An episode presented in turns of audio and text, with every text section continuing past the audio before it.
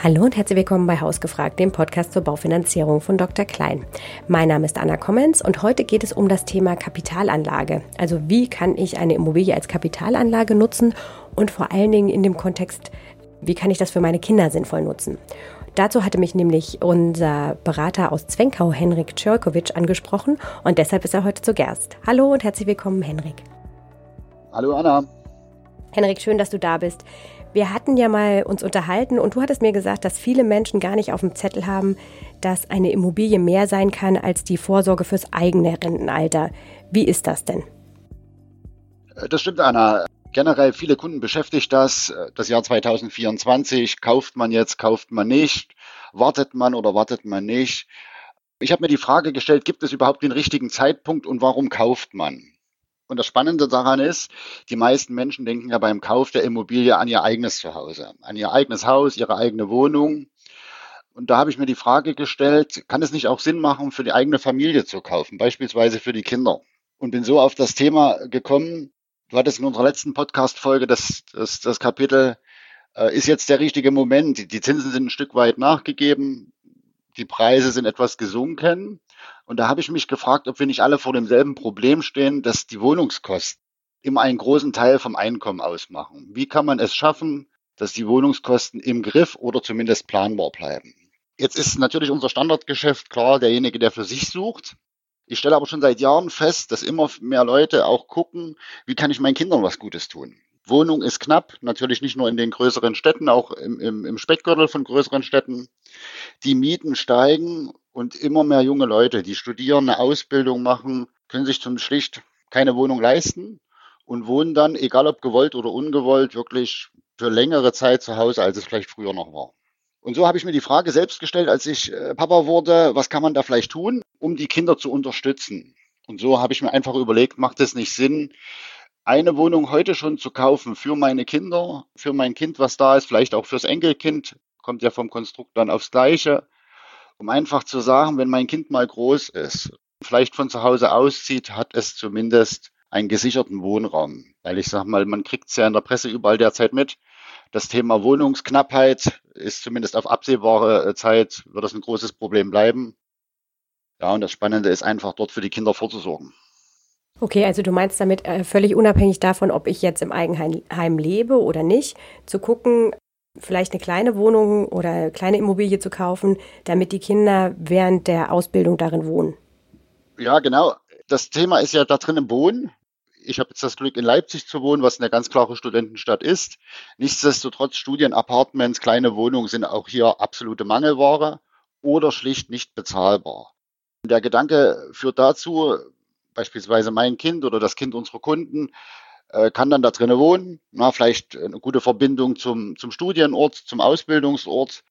Nichtsdestotrotz ist halt auch an dem Punkt wichtig, ich werde immer mal konfrontiert mit dem Argument, naja, vielleicht studiert ja mein Kind dann in einer anderen Stadt.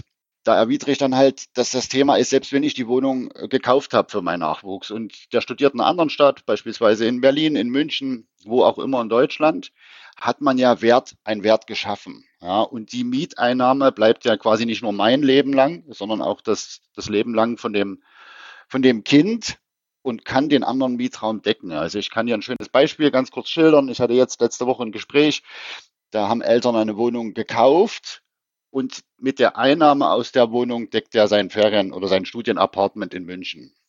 Einfach um die Kosten quasi ein bisschen gegenzurechnen.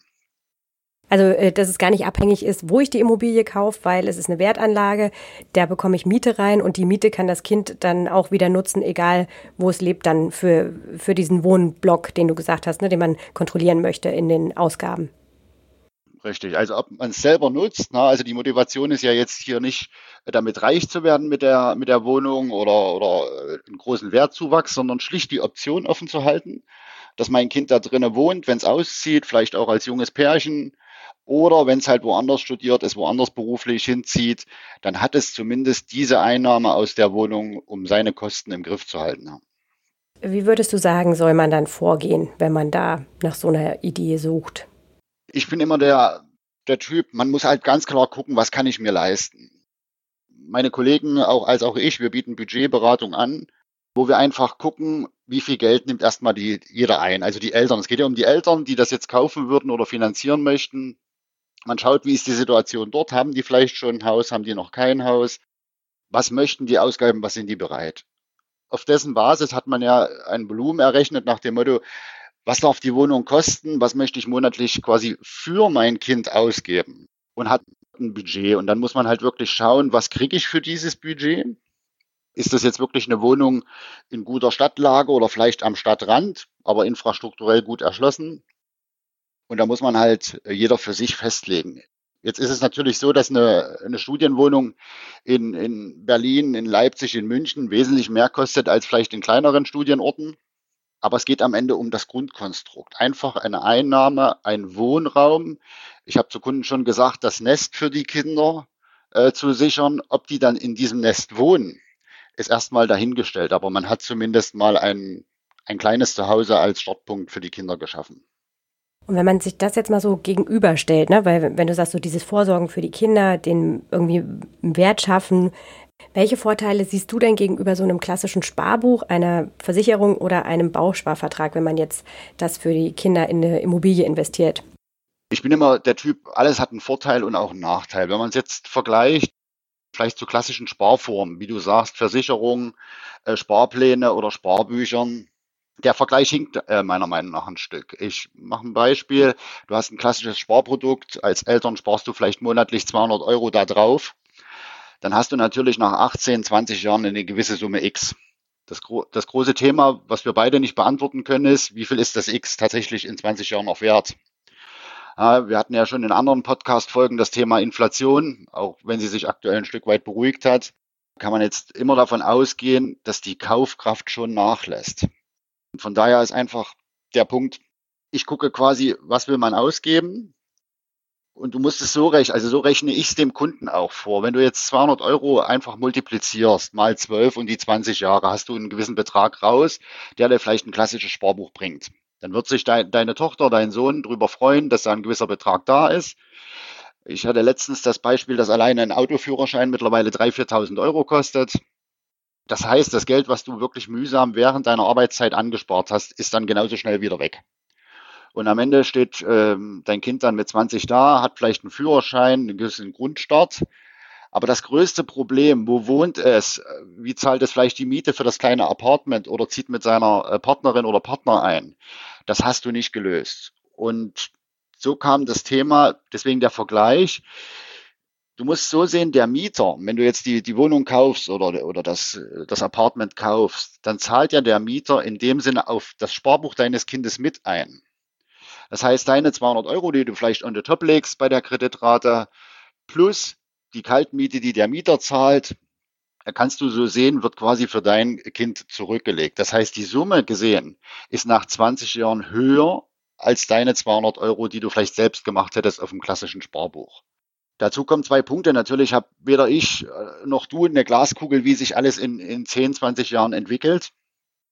Dennoch kann man sagen, dass Wohnraum, vor allem Wohnraum, guter Wohnraum in guter Lage, du hattest ja vorhin auch gefragt, was ist beispielsweise auch geeignet für eine Wohnung, immer nachgefragt ist. Also diese, diese kleineren Wohnungen, ich kann es jetzt sehr gut hier für den Leipziger Raum sagen, diese typischen anderthalb Raumwohnungen, Zweiraumwohnungen, vielleicht so 45 Quadratmeter einfach mal als Orientierung, ohne das in Stein zu meißeln, sind ja am Ende nicht nur von Studenten gefragt. Ja, ich mache das Beispiel, du studierst dann vielleicht doch nicht, äh, wenn es soweit ist, entscheidest dich für eine Ausbildung in einer anderen Stadt. Solche Wohnungen, die auch infrastrukturell gut gelegen sind, werden auch häufig dann auch von Rentnern bewohnt, äh, von Alleinstehenden, von Leuten, die einfach näher an der City wohnen wollen. Und das finde ich immer sehr, sehr wichtig im Vergleich auch auf deine Frage Sparbuch. Das heißt, du schaffst ja wirklich nicht nur, ich sag mal, Geld für dein Kind nach 20 Jahren, sondern du schaffst einen Vermögensgegenstand.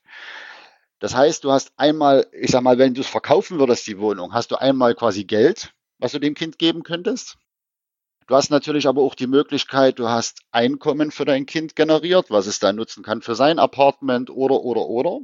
Und was ich sehr, sehr spannend daran finde, ich finde, es nimmt die letzten Jahre zu, wenn die Wohnung abgezahlt ist für dein Kind und dein Kind sagt, Mama, ich will jetzt selber eine Familie gründen, ich will ein Haus kaufen, hast du vor allem das ganz große Problem in der heutigen Zeit auch gelöst. Du hast für dein Kind Eigenkapital geschaffen. Das heißt, dein Kind hat eine, im Idealfall eine abgezahlte Wohnung oder zu großen Teilen abgezahlte Wohnung. Ob es das der Bank dann als Sicherheit gibt oder verkauft, viele Optionen sind dort offen, aber es hat zumindest einen Grundstock, um sich beispielsweise dann im, im mit 20er, 30er Alter selbst sein Haus zu kaufen. Und das ist, glaube ich, der große Unterschied zum, zum Bausparvertrag auch zum Sparbuch, zur Versicherung. Das sind alles Produkte, die ausgelegt sind zum Tag X einen Betrag Y zu haben.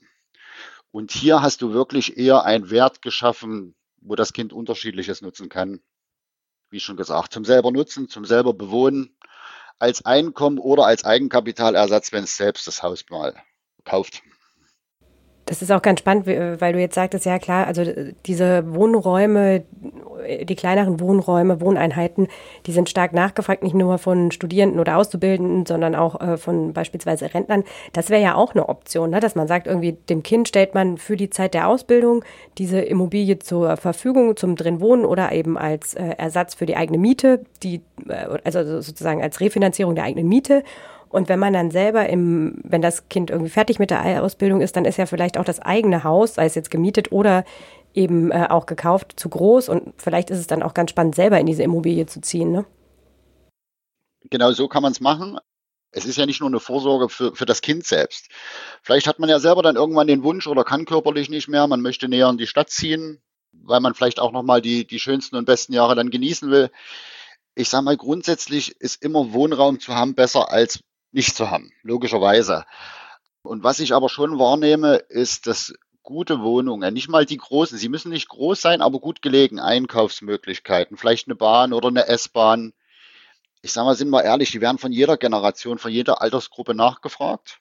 Äh, man sieht es ja auch so ein bisschen an, an unseren Auswertungen hier als Dr. Klein, dass gute Lage auch in der Werterhaltung wesentlich stabiler ist als wirklich, ich nenne es mal B- und C-Ware. Klar, das Thema heute ist quasi Kapitalanlage für Kinder.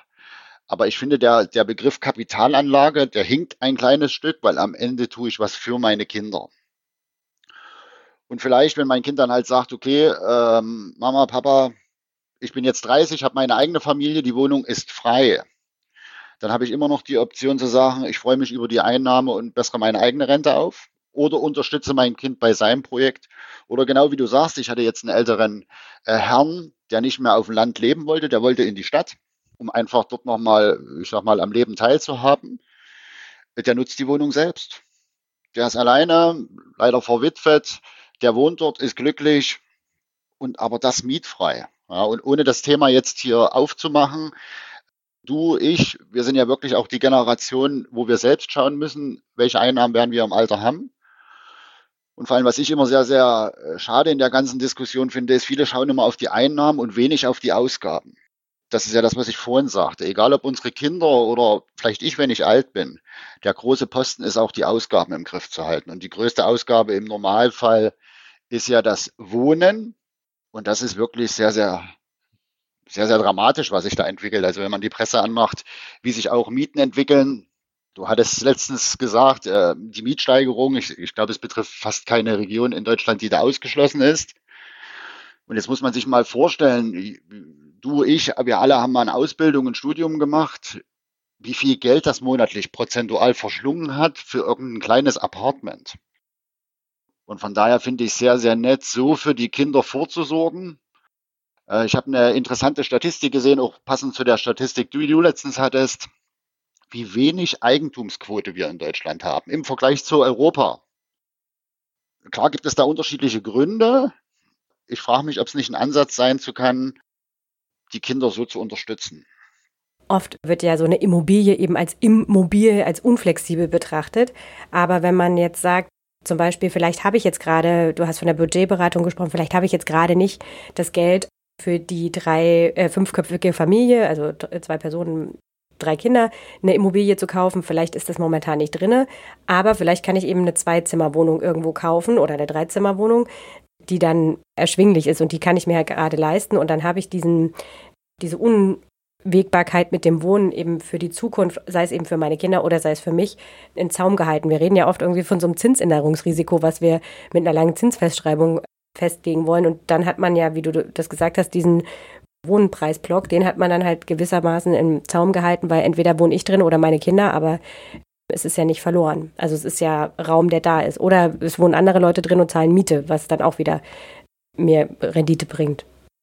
Richtig. Und nicht nur der Punkt Rendite ist wichtig, es schafft einfach auch Einkommen. Und Einkommen schafft dir wieder Sicherheit. Egal ob jetzt für dich oder für deine Eltern, für deine Kinder, für wen auch immer. Kunden argumentieren beim Sparbuch, vor allem in der heutigen Zeit, gibt es wieder einen Zinssatz von X. Das ist alles korrekt. Aber es wird auch da, auch wenn es noch ein Stückchen dauert, sich mal wieder ändern. Eine Miete steigt grundsätzlich. Also das heißt jetzt nicht, man sollte so ein Objekt kaufen, um jetzt die Mieten künstlich nach oben zu treiben. Aber es führt einfach dazu, dass ich eine konstante, grundsätzlich steigende Einnahme habe. Und was ich mit dem Geld mache, ich glaube, du genauso wie ich und alle anderen äh, Menschen draußen, mit Geld kann man immer was anfangen.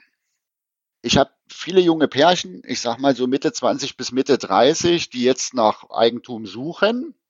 Und natürlich ist immer eine Überlegung, wie können meine Eltern mich unterstützen? Im Idealfall haben die Eltern Eigenkapital, was er heute zur Verfügung stellt, um das Projekt zu realisieren. Aber wenn du die Eltern jetzt mal fragen würdest und sie könnten die Zeit 25, 30 Jahre zurückdrehen, dann hätten die quasi die Kinder schon unterstützen können, als sie quasi noch klein waren und so die Summe X aufbauen können über 10, 20, 30 Jahre. Weil ich glaube, jeder, der so im, im Finanzierungsgeschäft, im, im, im Bankgeschäft unterwegs ist, weiß, dass die Laufzeit zum Erfolg führt. Nicht nur die Summe. Und das ist der Vorteil, wenn du so eine Anlage machst. Vielleicht vor allem für kleinere Kinder oder ich sag mal Kinder im, im, im Schulalter und dann so ein Investment machst da ist der Punkt, den du gesagt hast, Rendite fachlich richtig, ja, aber am Ende kaufe ich doch hier ein emotionales Produkt. Wie du genau gesagt hast, wenn mein Budget vielleicht ein Stückchen kleiner ist, dann nehme ich einen Speckgürtel. Alle Städte haben einen Speckgürtel und trotzdem gibt es dort Ortschaften, die top angebunden sind. Wo du einfach, ich sag mal, vom Quadratmeterpreis vielleicht nur die Hälfte oder zwei Drittel zahlst. Das wird dann der Kollege oder beispielsweise ich dir ausrechnen, nach dem Motto, wie viel Budget hast du? Und je nach Region in Deutschland kosten ja die Quadratmeter unterschiedlich. So kann es natürlich sein, dass du bei dir in Lübeck weniger Quadratmeter oder mehr kriegst als in Leipzig oder in München. Aber das ist ja auch gar nicht der Punkt, sondern die Absicht. Ich glaube, lange überlegen und dadurch Zeit verlieren ist sehr, sehr schwierig, weil genau wie du gesagt hast, ob ich selbst bewohne, ob meine Kinder hier studieren, woanders studieren, wir wissen es alles nicht. Aber was wir wissen ist, Vermögensaufbau brauchst du, brauche ich, brauchen unsere Kinder. Und was mir wirklich Sorge mittlerweile bereitet, ist die Eigentumsquote. Ich habe letztens eine sehr interessante Statistik gesehen, auch vom Statistischen Bundesamt, wie, wie hoch das Durchschnittsvermögen in Deutschland ist, was im Vergleich zum europäischen äh, Mitländern sehr, sehr gering eher war. Dann liegt es schlicht dran, wenn man darunter mal guckt, dass keine Immobilien da sind. Und genau wie du sagst, es ist nicht entscheidend, ob du jetzt die Luxus-Apartment äh, kaufst in, in Premium-Lager.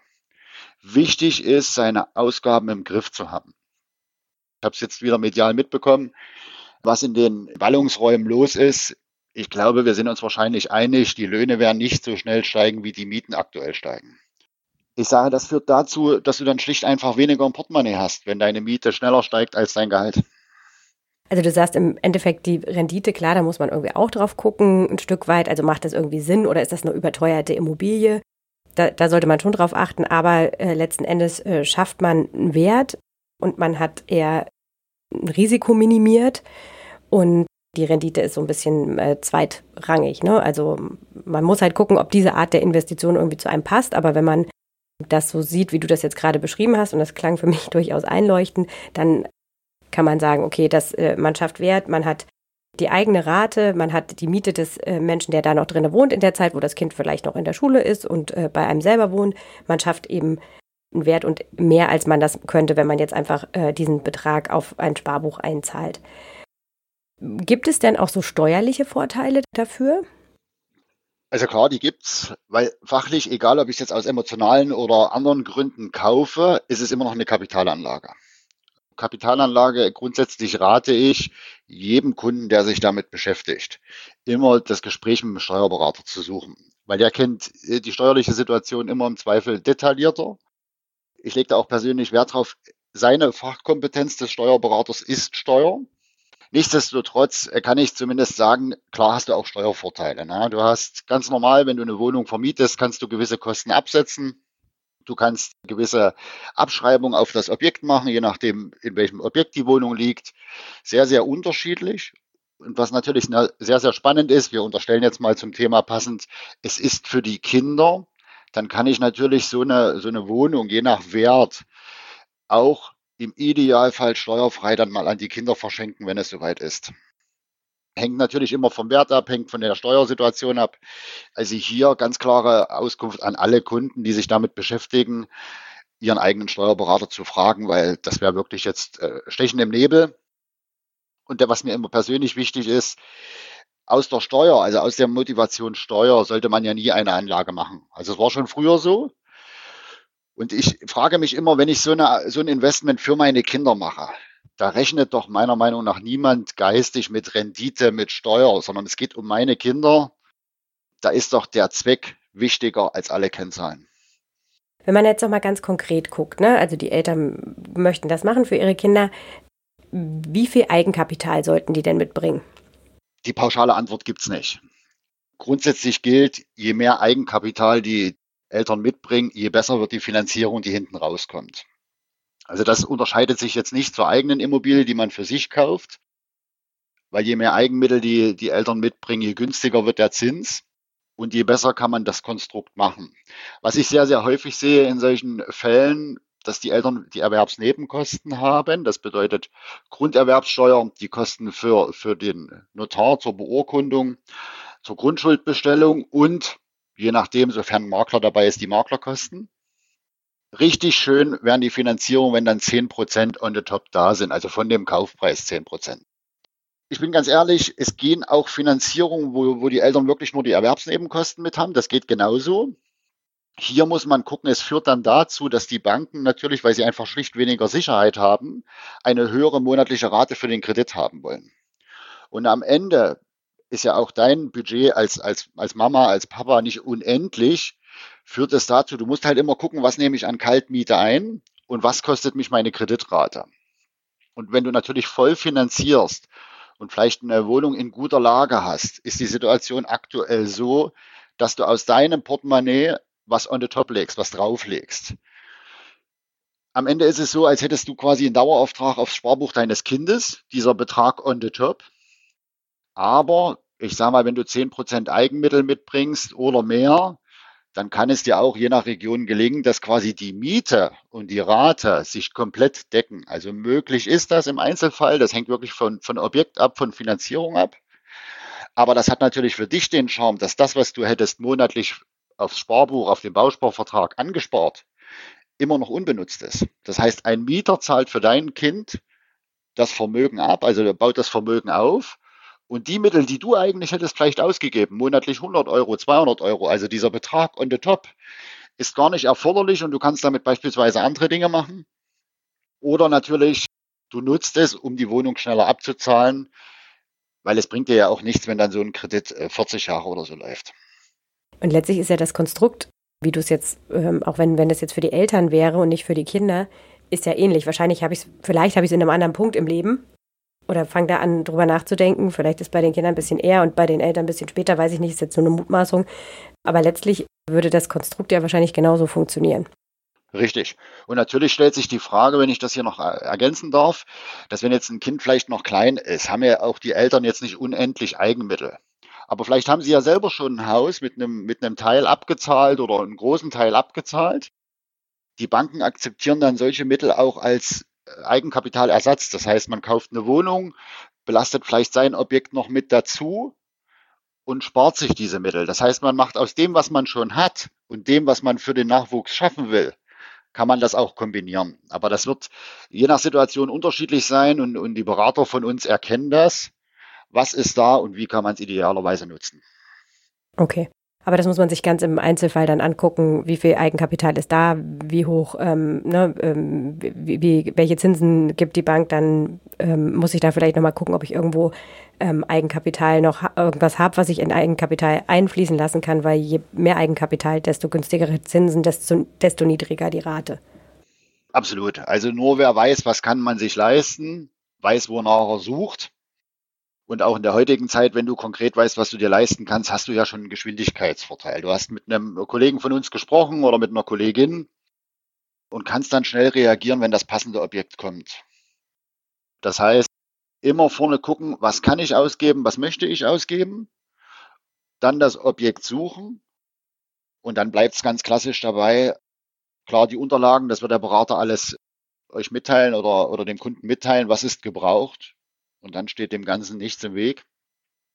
Ja, es gibt so viel zu sagen zu dem Punkt, was ich sehr, sehr spannend finde. Einfach jetzt auch nochmal, das ist ein Gedankenanstoß, wäre dann eine Podcast-Folge für sich. Man kann das ganze Konstrukt auch umgedreht machen. Nicht nur, dass man für seine Kinder kauft, sondern man kann das Ganze natürlich auch für seine Eltern machen. Wie viele Eltern haben vielleicht eine kleinere Rente. Ich, ich zähle mich jetzt mal dazu, Mitte 30, derzeit gut im, im, im Stoff und man kauft es für die Eltern. Ja, also es geht genauso. Wie gesagt, würde jetzt den Rahmen hier heute sprengen. Aber ich will nur sagen, das Wort Kapitalanlage ist immer sehr böse behaftet. Aber beim Kauf, ich sag mal, für die Familie. Nicht nur für die Kinder, sondern auch für, für die Eltern. Ich halte es für eine, für eine gute Entscheidung, die immer natürlich überlegt sein muss von daher, genau wie du gesagt hast, Schritt Nummer eins, geht auf uns zu, auf Kollegen dort bei euch in der, in der Nähe. Guckt, was könnt ihr euch leisten, was wollt ihr ausgeben und dann einfach die passende, passende Immobilie finden, die passende Wohnung. Das Thema Finanzieren mit Zusatzsicherheiten ist das ja letztlich, ne, wenn ich dann die eigene Immobilie noch als Sicherheit mit einbringe in diese neue Finanzierung für die Wohnung der Kinder. Das hatten wir auch schon mal äh, im Podcast. Äh, da könnt ihr auch reinhören. Also letzten Endes ist es ja immer eine sehr individuelle Situation. Ne? Wohnen die Eltern jetzt im, in unserem Fall in einer eigenen Immobilie ähm, oder wohnen sie zur Miete und wie viel Geld ist letztlich über? Ist ne, natürlich, wie du den Fall, den Best Case sozusagen beschrieben hast, ist es natürlich eine tolle Ausgangslage, wenn man sagen kann, die äh, Miete, die zahlt sich, äh, zahlt die Rate ab. Das ist natürlich eine richtig gute Situation. Aber letztlich können ja die Menschen, die sich für so eine Lösung interessieren, in die Beratung kommen und werden dann ja kostenfrei beraten und dann guckt man, wie viel Budget ist da, wo kann man für das Budget auch ähm, eine Immobilie finden, dass man dann äh, sozusagen diesen Schritt vor dem, äh, vor dem nächsten geht, ne? dass man erstmal guckt, welches Budget habe ich, was ist da drinne.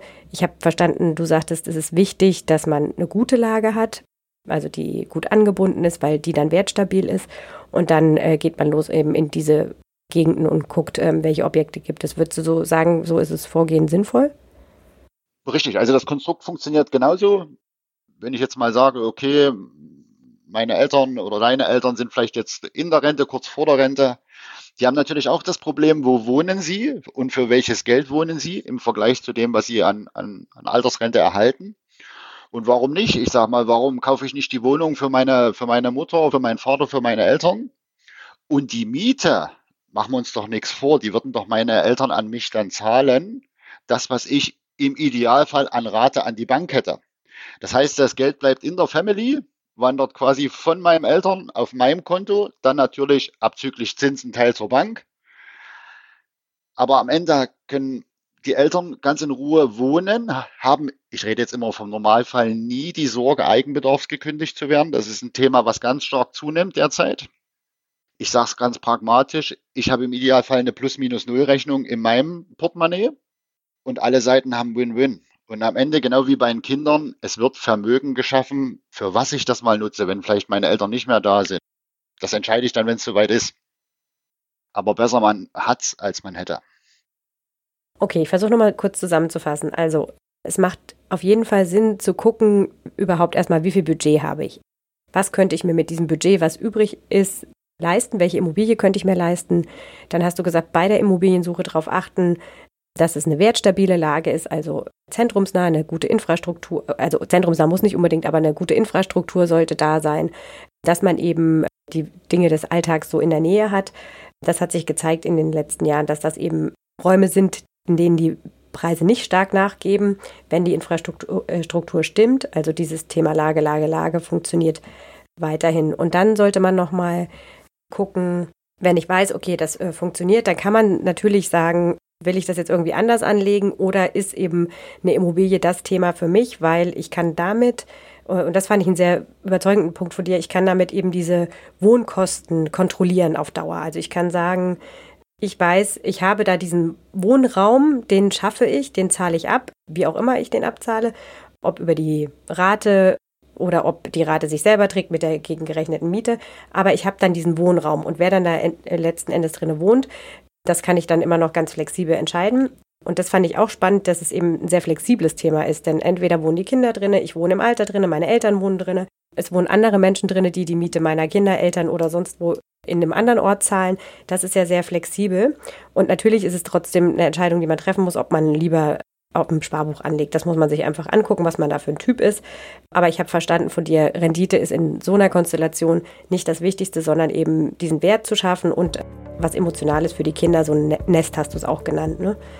Und dann ist es eben auch wichtig zu gucken, wie viel Eigenkapital habe ich, wie kann ich die besten Konditionen rausbekommen für dieses Objekt. Und da ist es dann auch wichtig, in die Beratung zu gehen, denn da macht es Sinn zu gucken, habe ich eine eigene Immobilie, kann die als Zusatzsicherheit dienen oder ist es die erste Immobilie, die ich finanziere, dann gibt es nochmal an, andere Möglichkeiten. Also das ist wichtig, sich da kostenfrei und unverbindlich äh, beraten zu lassen. Das äh, funktioniert bei uns, bei den Beratenden vor Ort und ist eben der erste Schritt und damit kann ich dann loslaufen und mir eine Immobilie suchen.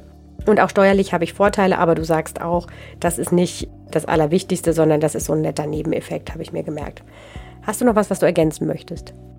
Du hast es perfekt zusammengefasst. Ich sag mal, ich brenne für das Thema. Ich könnte jetzt hier äh, die ganze Zeit natürlich füllen, aber ich sag mal, wen das Thema beschäftigt. Wirklich das Angebot nutzt die Kollegen äh, von mir. Äh, die sind genauso aussagekräftig und dann einfach, ich sage immer, tun ist besser als nichts tun und einfach anfangen. Ansonsten hast du das super zusammengefasst. Ganz lieben Dank, Henrik. Ich wünsche dir noch einen schönen Tag und vielen Dank. Danke dir. Das wünsche ich dir auch. Ich habe heute gelernt, dass es ganz viele Möglichkeiten gibt, für die Kinder vorzusorgen mit einer Immobilie und dass das höchst flexibel ist.